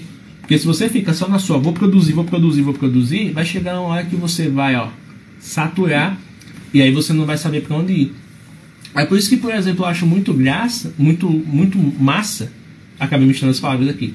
Mas eu acho muito massa a iniciativa dos ingratos, né? Pedrão, Gutão, porque os caras criaram um, eu até chamo de ingratosfera na brincadeira, que é algo sensacional. Eu conheci Virgílio através da, dos ingratos, eu conheci o, o, o Haroldo, eu conheci o, o Pablo, conheci o Bernardo, conheci o Ale, conheci o Gabriel, eu conheci muitos produtores de conteúdo bacanas que eu não fazia ideia que existiam e que hoje eu considero meus brothers. A gente tá fazendo live o tempo todo, tá interagindo um no canal do outro, tá trocando figurinha, tá falando sobre projetos e tudo mais.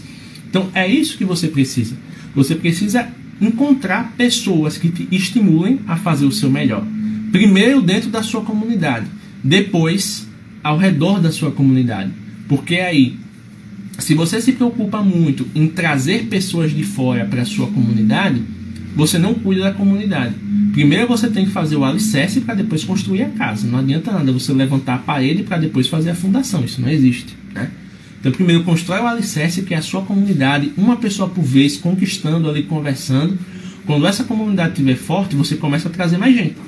Porque quando essas pessoas chegarem no seu projeto, elas vão ver quem já está lá e essas pessoas vão ser o seu melhor porta-voz. Essas pessoas vão dizer, ó, fica aqui, porque aqui você vai aprender tal coisa, aqui o, o James vai te ensinar isso, o Thiago vai te ensinar aquilo, ele vai postar um meme aleatório ao longo da semana que vai fazer você se mijar de rir, depois vai ter live no fim de semana, eles vão ensinar coisa pra caramba e por aí vai.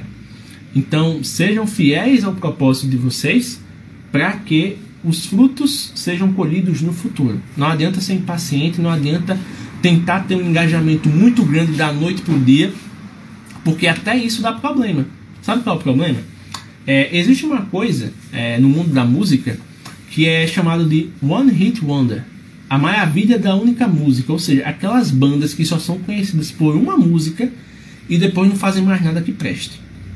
Sabe? Ou até tentam fazer, mas elas não conseguem o mesmo efeito da primeira música.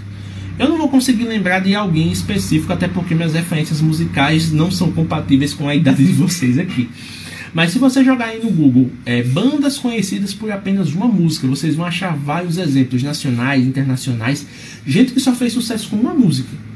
Ele usou essa música para tudo, fez show, lançou CD, mas as pessoas só conhecem a banda por conta de uma música.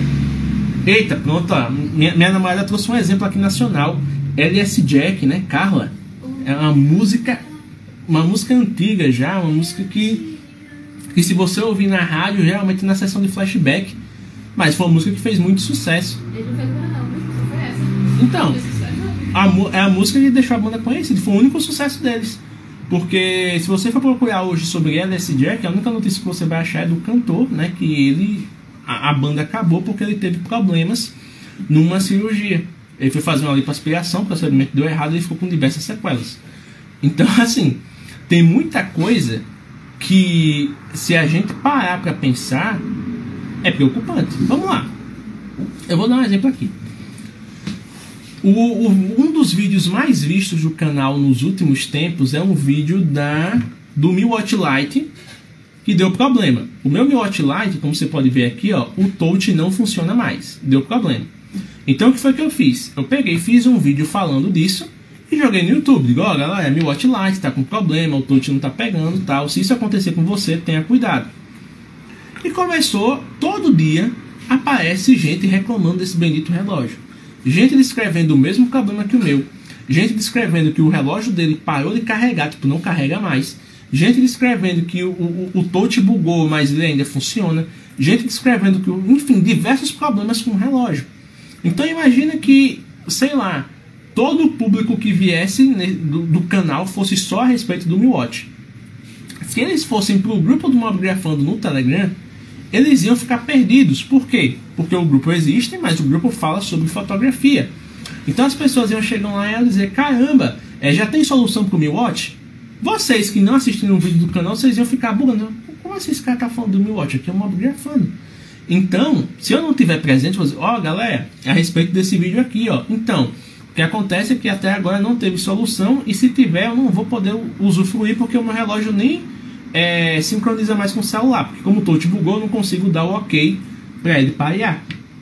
Então tem coisas que podem beneficiar uma parte do seu, do seu projeto, no caso o canal, tá indo bem, né? Esse vídeo tá trazendo gente todo dia, a gente tá indo lá comentando tal, mas esse vídeo isolado não traria um público selecionado para minha comunidade geral, que é essa parte aqui, que é a parte que fala de fotografia, que é a parte que gosta da fotografia, que interage, que curte. Então, assim, tudo tem que ser avaliado com racionalidade.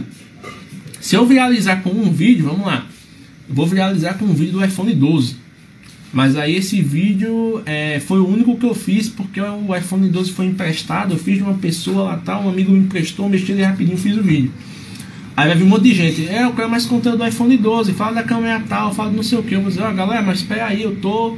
Eu não tô mais com aparelho, eu não consigo ver isso, eu não consigo responder. Então as pessoas automaticamente se frustrariam. Porque elas vieram através de um negócio que foi viralizado, que tomou uma proporção que você não imaginou, e elas não iriam encontrar mais nada a respeito disso. E aí? Do mesmo jeito que veio o, o sucesso galopante, e havia a queda também. Porque o seu projeto ele tem que trazer na essência as coisas que fazem as pessoas se interessarem por ele. Então, se eu falo de fotografia, o meu projeto tem que ser consistente. O meu Instagram tem que falar de fotografia. O meu YouTube tem que falar de fotografia. O meu podcast tem que falar de fotografia. O meu site tem que falar de fotografia. Ou seja, onde a pessoa for, ela vai encontrar o tema fotografia. Agora, se por exemplo, mais uma vez, o, no meu YouTube lá tem a questão de um produto específico que deu problema. E ela vai para o meu é, Telegram, que é um grupo geral, e as pessoas falam de tudo. E ela vai só querendo saber se tem solução para isso. Ah, vai chegar alguém e vai responder: olha, não tem solução ainda, a gente está esperando. Das duas, uma.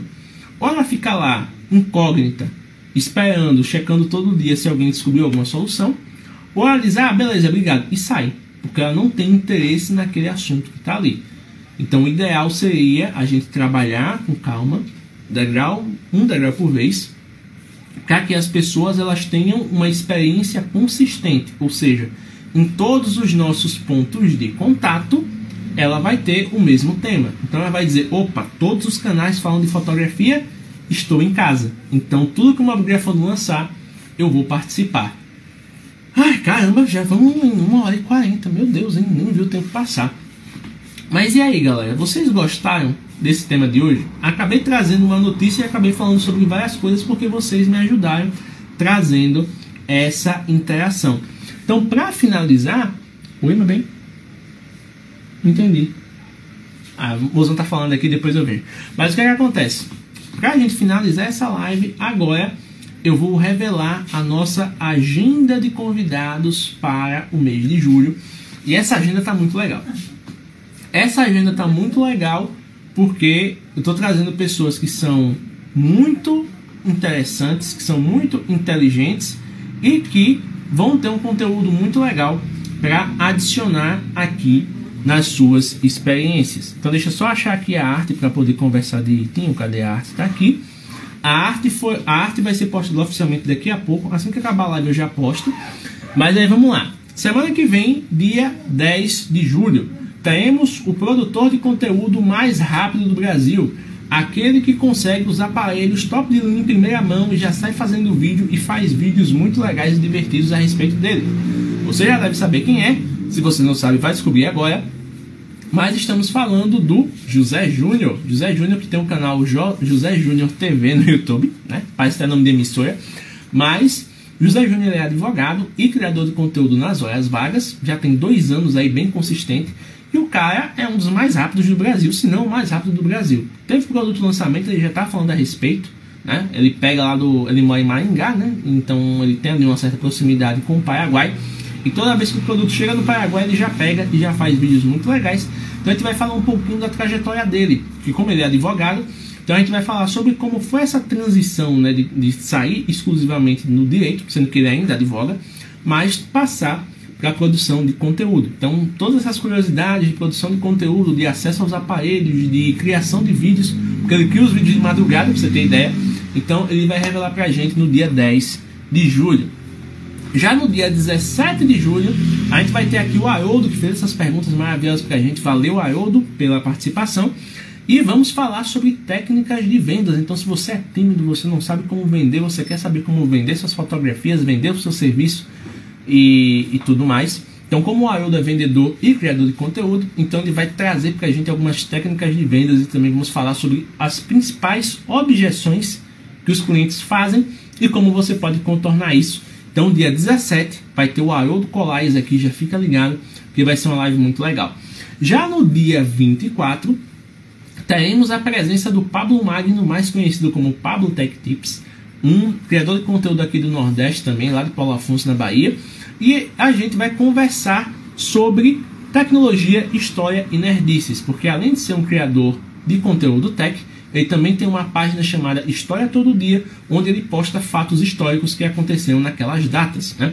Então vai ser muito bacana, além de ser um nerd aí que ele é especialista em, em, em cartas, né? em, em jogos de, de, troca de cartas, como Pokémon e Yu-Gi-Oh!